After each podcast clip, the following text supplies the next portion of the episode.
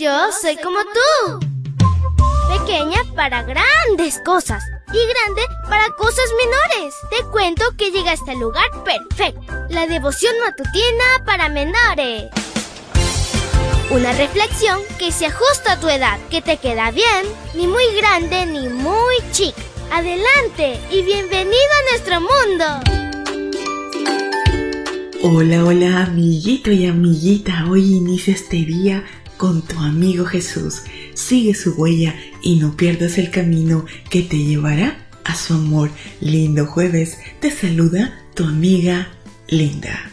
Y el versículo para hoy se encuentra en Génesis 47, 28.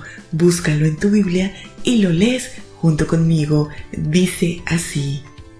Jacob vivió 17 años en Egipto y llegó a la edad de 147 años. Y la historia se titula Despedida y bendiciones. Llegó el día en que Jacob enfermó y sabía que pronto iba a morir. Por lo tanto, Génesis 49 es un discurso de despedida y palabras de bendiciones para sus hijos. Desde este discurso podemos aprender tres lecciones. En primer lugar, Rubén, Simeón y Leví perdieron la oportunidad de destacar en la historia de Israel por graves errores que cometieron en su juventud. Pablo escribió el siguiente principio que rige la vida. No se engañen ustedes, nadie puede burlarse de Dios. Lo que se siembra se cosecha. Galatas 6:7. De tal manera que su influencia no fue la mejor para sus descendientes. ¿Qué hábitos estás sembrando hoy? ¿Cómo empleas tu tiempo? Si quieres disfrutar mañana éxitos, cultiva tus virtudes y sé disciplinado. En segundo lugar, siempre es bueno hacer un recuento de las bendiciones de Dios. No necesitamos llegar al final de un año o envejecer para recordar cómo nos ha guiado el Eterno. Al final de un día es una buena oportunidad para agradecer al Señor su cuidado y todo lo que nos ha concedido. En tercer lugar, este capítulo serviría como inspiración cuando los descendientes de Jacob se multiplicarán y se contaran por millones.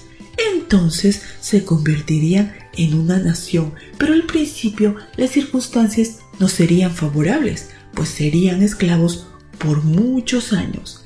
En ese contexto, las palabras del patriarca les recordaría cuál era su futuro glorioso.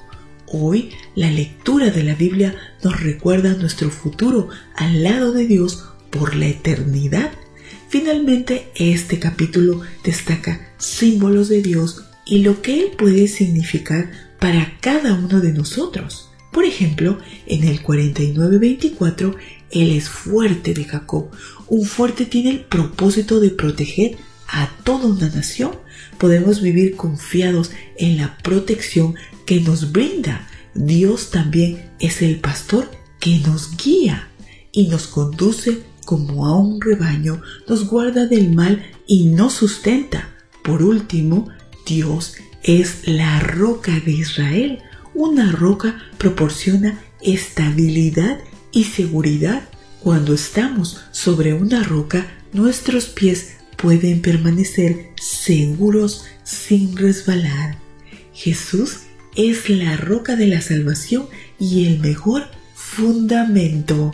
Él es confiable e invariable por todos los tiempos. Dios que sostuvo a los patriarcas de la antigüedad nos sostiene y guía hoy. Querido Jesús, gracias porque tú nos sostienes, nos guías y nos proteges. Ayúdanos a siempre confiar en ti. Te lo pedimos en tu nombre. Amén y amén. Abrazo tototes de oso y nos vemos mañana para escuchar otra linda historia. Hasta luego. Hoy creciste un poco. Porque crecer en Cristo es mejor. La matutina de menores llegó por el tiempo y dedicación de Canaan Seventh Day Adventist Shores and Dear Ministry.